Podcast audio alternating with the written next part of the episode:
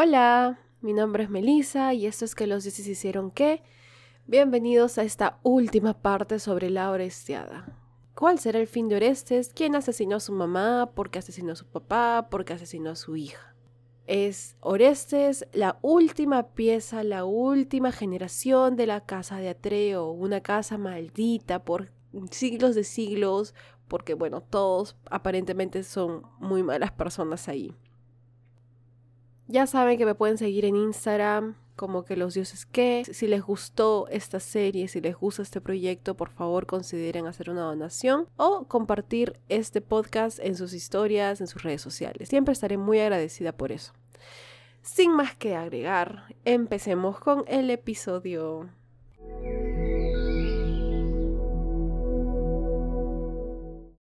A modo de resumen, recordamos en qué nos quedamos en el episodio anterior. Eh, Orestes ha matado a Egisto y a su madre Clitemnestra por vengar la muerte de su padre, quien murió por vengar la muerte de su hija. Eh, todo iba bien aparentemente, ya Orestes ha retomado el poder, se vengó de aquellos que asesinaron a su padre, pero no todos están felices con este crimen. Sí, Clitemnestra y Egisto eran gobernadores que no eran muy amados, en verdad hay muchísimas personas que quisieran haber cometido el asesinato con sus propias manos, pero el problema aquí es un poquito más grande.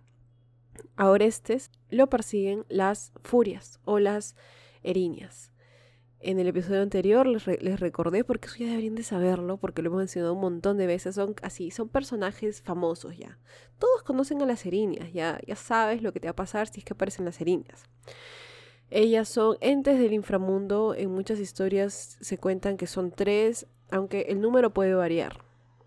No hay un número preciso, las más conocidas son tres. Y lo que hacen estas es vengar los crímenes de sangre. Es decir, padres que matan a sus hijos, hijos que matan a sus padres, hermanos que se matan entre ellos, a veces también crímenes pasionales como por engaños matrimoniales, cosas así. Eh, y lo que hacen ellas es perseguir a estas personas hasta el fin de sus días, enloqueciéndolos, torturándolos. Es como que si tú mantuviste tu vida, vas a querer no mantenerla, porque las furias te van a hacer arrepentirte de todo, todo, todo lo que has hecho. La conversación aquí de repente va un poco sobre por qué existen estos entes, ¿no? O sea, tiene que haber un castigo para que la gente no cometa crímenes. El miedo a lo que las furias podrían hacer es lo que hace que la gente se comporte de una forma no psicótica y no asesine a sus familiares?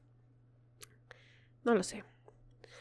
Entonces empezamos las Euménides, la última obra, y la iniciamos en Delfos. Tenemos aquí a la pitonisa, quien es una sacerdotisa de Apolo. Aquellas son las que están detrás del oráculo y ella habla sobre el dios Apolo y sobre la voluntad de los dioses. Ellos hacen las cosas por razones que de repente no entendemos. Habla también sobre algo que acaba de ocurrir. Ella ha entrado al santuario y ha encontrado un hombre sentado suplicando. Él lleva las manos manchadas de sangre y una espada desenvainada. Eso no es sorpresa. Finalmente puede ser una imagen común en estos lugares. Pero la sorpresa viene con las acompañantes de este joven. Un cortejo de mujeres. No, no son mujeres sino más bien gorgonas. No, ni siquiera son gorgonas, no se pueden comparar. Estas mujeres son sombrías y horribles, sus ojos vierten lágrimas de sangre y sus vestiduras terribles y rasgadas. Nunca he visto nada similar, piensa. ¿Cómo algún dios pudo crear algo tan terrible? Aquí nos encontramos por primera vez con Apolo, él está hablando con el joven que resulta ser Orestes. Le promete protección y le dice que no lo abandonará porque finalmente fue él quien lo persuadió a matar a su madre. Apolo ha dormido a las furias que ahora persiguen a Orestes a todos lados y solo en este momento el pobre ha tenido un minuto de paz. Pero esto no va a durar. Las furias despertarán y lo volverán a encontrar como siempre hacen, como siempre han hecho. No hay forma de escapar.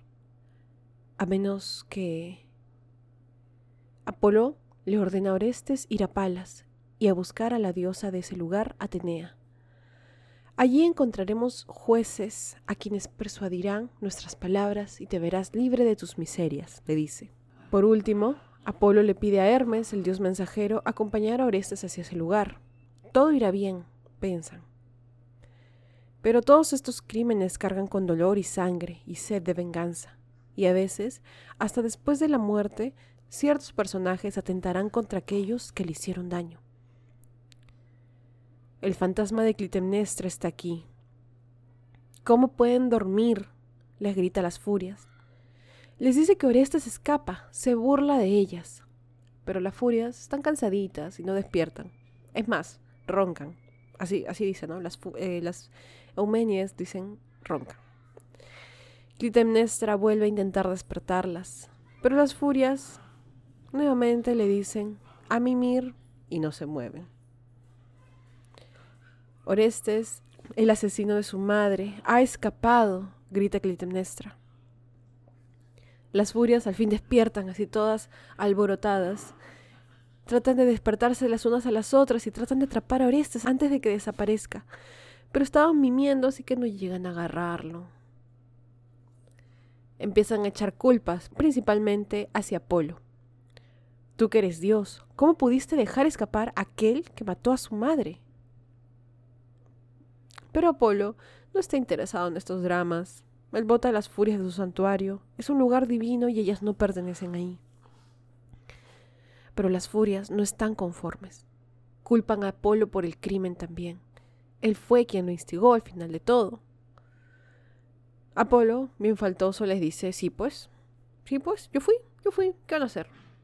Decidí que vengara a su padre, ¿y por qué no? Eso sí es citando lo que dijo. Dijo, decidí vengar, que venga a su padre, ¿y por qué no? ¿Qué me van a hacer ustedes a ver apestosas? Porque sí, creo que las furias eran apestosas. no sé si se recuerdan, pero tipo, creo que las gorgonas también eran medio, olían medio feito. Siempre le ponen esta característica a los monstruos que son muy feos, como por ejemplo la hidra de Lerna también creo que tenía un aliento tan fuerte que podía matar a la gente con, con lo terrible que era, ¿no? Está bien decirle apestosas, ¿no? Por favor, no me persigan furias. Aquí hay una discusión entre ambos. Apolo está de parte de Orestes, quien vengó la muerte de su padre, quien mató a la esposa que degolló a su esposo, y por eso él cree que es algo justo. Eran marido y mujer, y ese lado sagrado no, debería haberse mancillado de tal forma. Es un pecado de los más grandes. Estaban casados y aún así ella traicionó su confianza y lo asesinó. Es algo grave, dice Apolo. Las furias, sin embargo, solo castigan el crimen del hijo contra la madre no quieren oír de excusas, sino de autores. Apolo ordenó el crimen y refugió a Orestes después de ello, y por lo tanto, él, tanto como Orestes, son culpables de ese asesinato.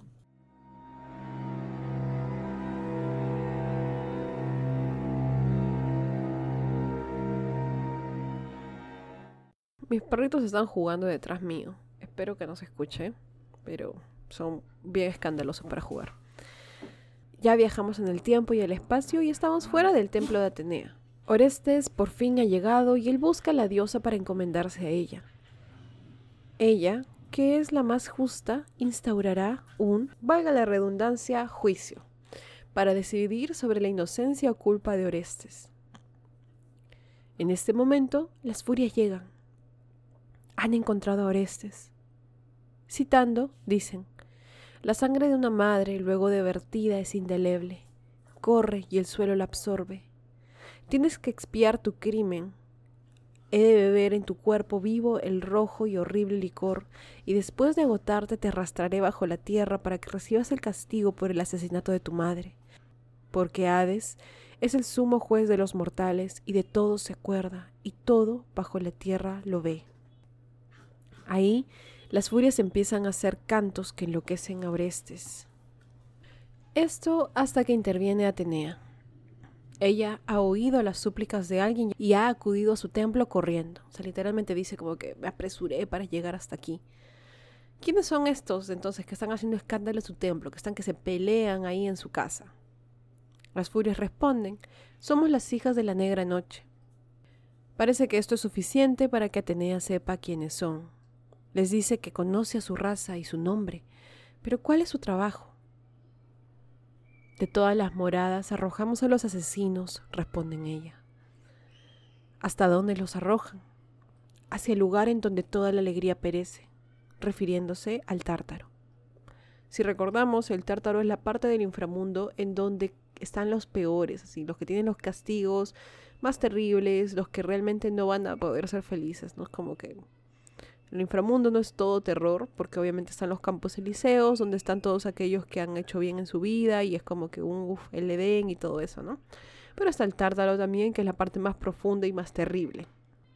¿Y a esta persona por qué lo afligen? pregunta. Se atrevió a matar a su madre. Aquí, Atenea hace una pregunta importante para todo este juicio. Dice, ¿no le ha constreñido la violencia de alguna otra necesidad? A ver, si ustedes son como yo y tampoco saben qué significa la palabra constreñir, lo googleé. Es compeler por fuerza a alguien a que haga y ejecute algo.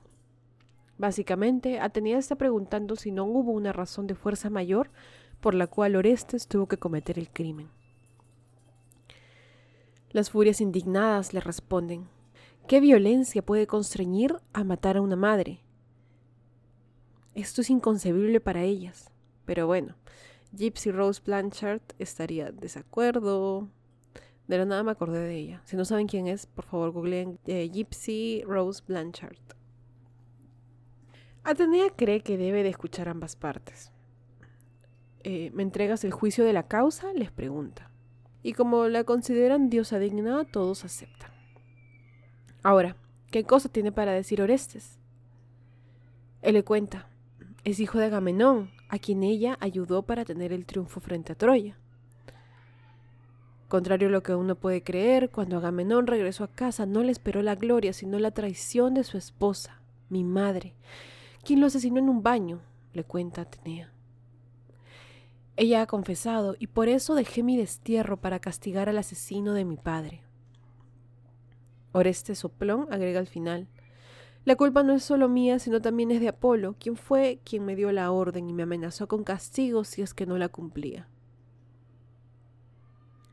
Así, Atenea oye ambas partes y concluye que ella no puede resolver sola este gran problema. Es muy, es muy grande y muy complicado para que ella misma decida si sí o no. No es un asesinato cualquiera, es un asesinato producido por la violencia de la cólera, dice Atenea. Ahora, para los que no saben, yo estudié Derecho en la universidad, o sea, me falta titularme, pero soy bachiller en Derecho, y si para algo me va a servir los seis años de carrera que llevé, es para explicar que hoy en día el homicidio por emoción violenta es un atenuante del mismo homicidio. homicidio.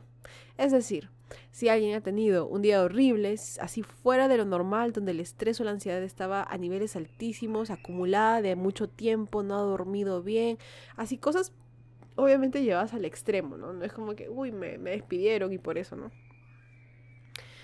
Em, no quiero decir el ejemplo común de la esposa engañando, pero sí, siempre es así, es como que te pasa algo muy fuera de lo normal, es una escena tan impensable que la persona entra en un estado disociado, lleno de ira y violencia, que bueno, sabemos cómo termina normalmente. Es interesante ver hablar de esto porque estamos hablando de criaturas eh, antiquísimas como las furias, el único fin para el que fueron creadas es para castigar. Esa es la manera en cómo encuentran el orden en esta sociedad, ¿no?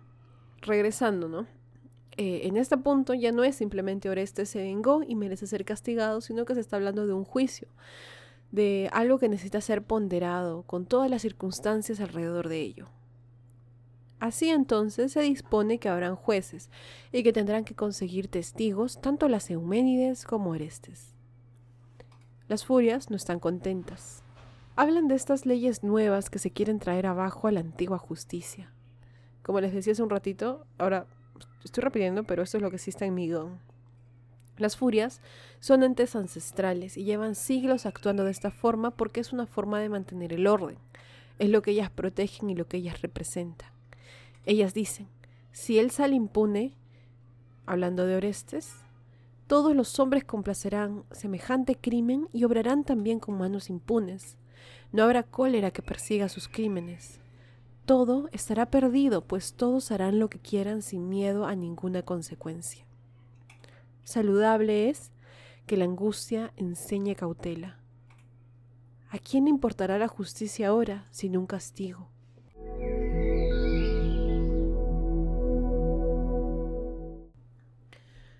Es hora de iniciar el juicio.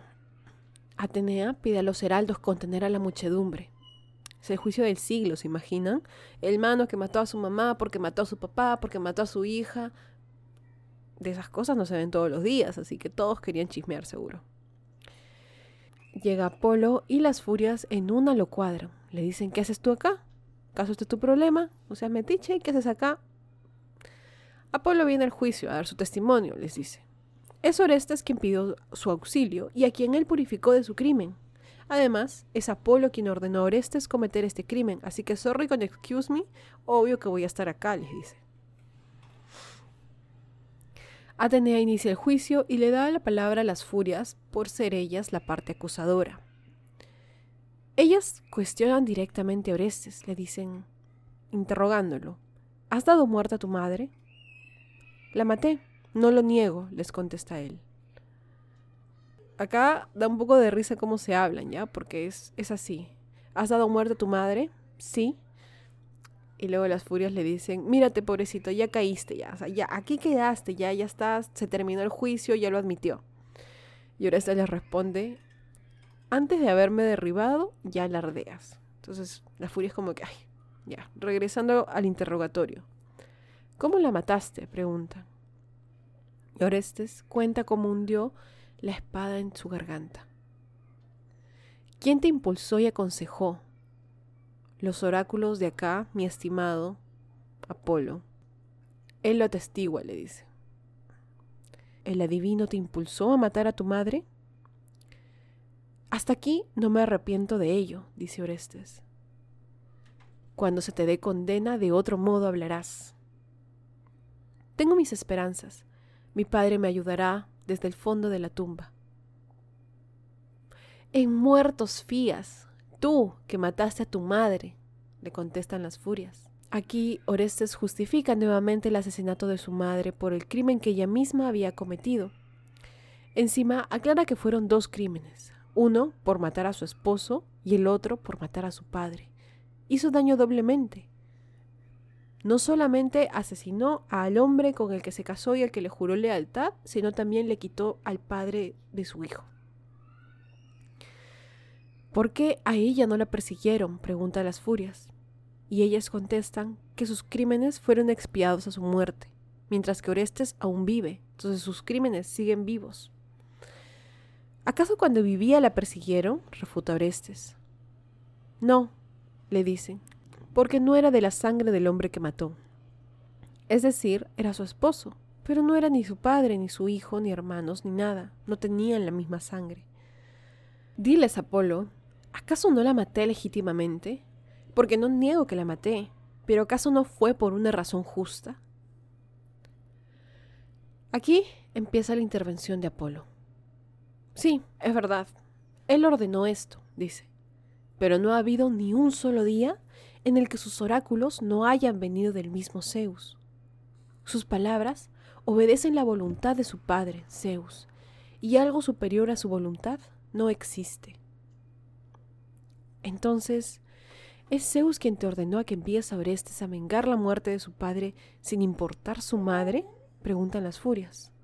Aquí Apolo se dirige a los testigos y a todos los jueces que están ahí. Le dice, escúchame, escúchame, escúchame Atenea, escúchame todos que vienen a juzgar esta causa.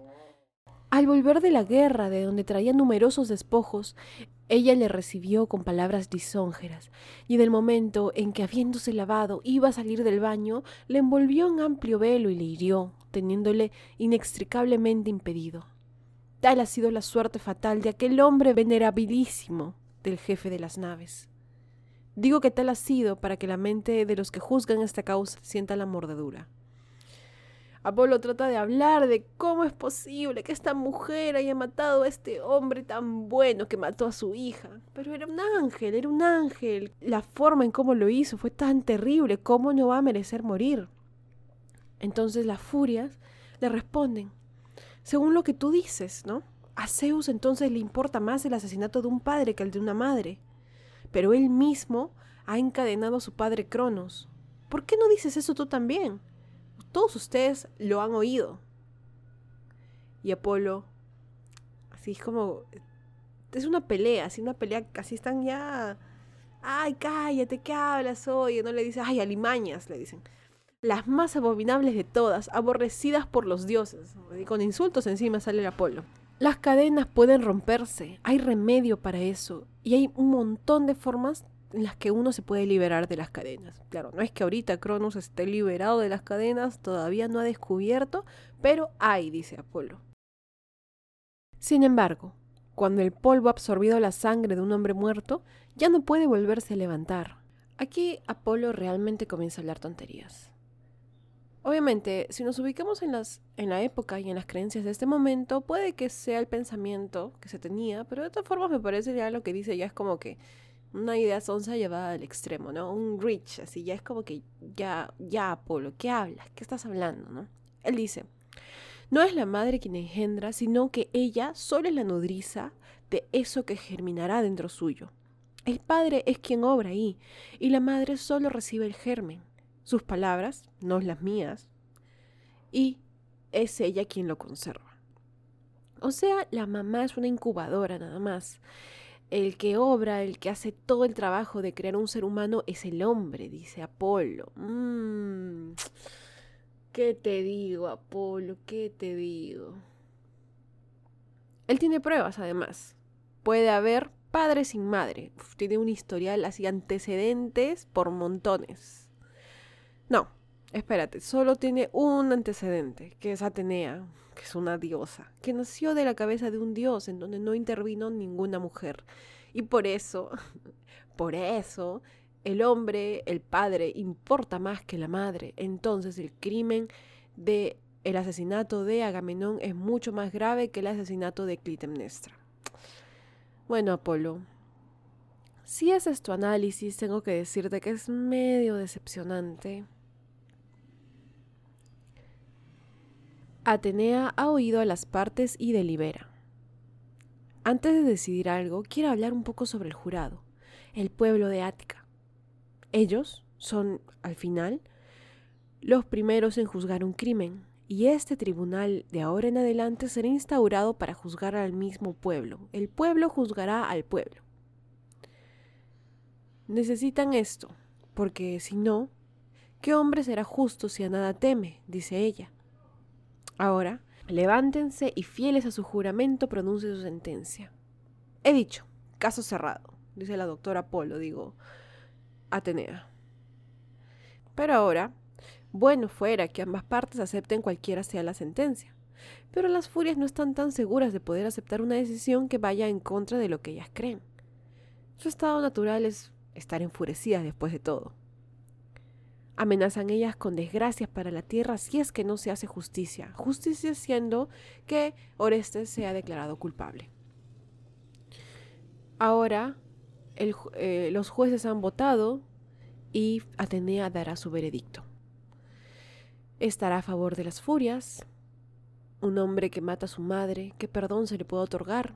¿A cuántos han castigado por crímenes similares? Entonces, Orestes no debería de ser perdonado o estará a favor de Apolo y Orestes. Es una venganza a un padre amado que según ellos importa más que la madre, además que son órdenes directas del Dios Supremo. La semana pasada hice una encuesta y la mayoría de ustedes creían que Orestes no tendría un final feliz, porque sabemos cómo es cuando intervienen los oráculos, ¿no? Bueno, déjenme decirles que estaban Equivocados. Así es, Atenea va a estar a favor de Orestes. Y como la votación termina siendo un empate, el voto de Atenea es aquel que le da la victoria a Orestes. ¿Cuáles son los motivos de Atenea entonces? Ella dice que ella no tiene una madre y por eso siempre favorece al varón. Citando, dice, poco me importa la mujer que mató a su marido, quién es el jefe de la casa, bueno, ya sabemos que Atenea siempre tiene estos esos favoritismos con los, con los hombres, ¿no? No sé si recuerdan la historia donde castiga a una chica por ser violada por un dios. Sí, Medusa, ¿no? Orestes entonces ha sido absuelto de la acusación de asesinato. No puede con la alegría. Él jura devoción a, Atenea, jura actuar correctamente cuando regrese a casa, porque Atenea siempre lo cuidará y él siempre la venerará. Sin embargo, no todo es felicidad, porque como les dije, las erinias no están contentas. Han ido en contra de las leyes antiguas, han liberado a quien mató a su progenitora. Ay, estos dioses nuevos, dicen.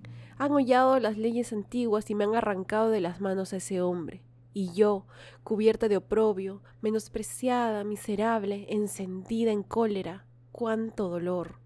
Voy a derramar gota a gota en el suelo el veneno de mi corazón y será terrible para esta tierra. No habrán ni hojas ni fecundidad. Las desgraciadas hijas de la noche están gravemente ofendidas y gimen por la vergüenza que les cubre. Las erines están avergonzadas, están furiosas. ¿Cómo es posible que estos dioses hayan roto con todo lo que ya estaba establecido? ¿Cómo es que nos han quitado los honores? ¿Y qué harán ahora si no son castigadoras, si no tienen el rol de castigadoras? Atenea trata de calmarlas y les ofrece ser veneradas en esta ciudad, perdonando así su cólera. Hay un poco de negociación porque al inicio ellas no aceptan. Ella les ofrece ser veneradas en tal ciudad, pero las erinias están muy fuera de sí, no quieren saber nada. Y hasta tres veces cambia la oferta, hasta que finalmente aceptan la de ser venerada en la ciudad de Atenea. Al perdonarles la cólera, hace que ellas tranquilicen un toquecito, le bajen dos cambios y aceptan. ¿Qué honores tendrán ahora? dicen serán las que traerán fortuna, y quienes las honre prosperarán. Desde ahora serán conocidas como las Euménides, título de esta última obra, que significa las benévolas. Ellas, felices, empiezan a rechazar la mala fortuna y a lanzar anhelos sobre el futuro de esta ciudad. Citando dicen, jamás estremezca en la ciudad la discordia, insaciable de males. Tal es mi deseo, Jamás absorba el polvo la sangre negra de los ciudadanos. Jamás aquí venga el crimen al crimen.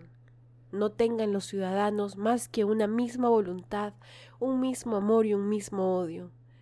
Tal es el remedio de todos los males entre los hombres. Un cambio 360, mis amigas las erinas. Ni yo cambio de humor tan rápido después de comer. Estaban a punto de destruir la tierra, envenenarlo todo, em, saquear las cosechas, mandar desgracia por la eternidad. Y ahora están lanzando este, bendiciones, bendiciones amigos, bendiciones. O sea, bueno, lo que sea que funcione. Conclusión, un final feliz.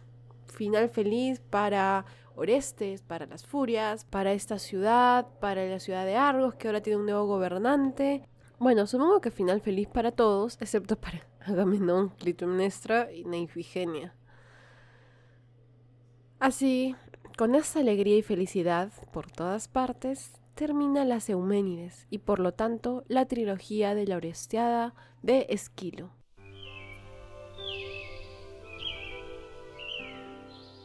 Si les ha gustado toda esta serie sobre la Orestiada, los invito a seguirme en Instagram, a compartirla, a contarla a sus amigos. Por favor, prueban este podcast para que pueda seguir vivo. En mi descripción de Instagram tengo el link con mis links, donde pueden hacer desde donaciones hasta encontrar mis redes sociales. Si les gusta el trabajo que hago aquí, les agradecería un montón que apoyen al proyecto en cualquier forma que les sea posible. Muchísimas gracias por escuchar y nos vemos la próxima semana. Adiós.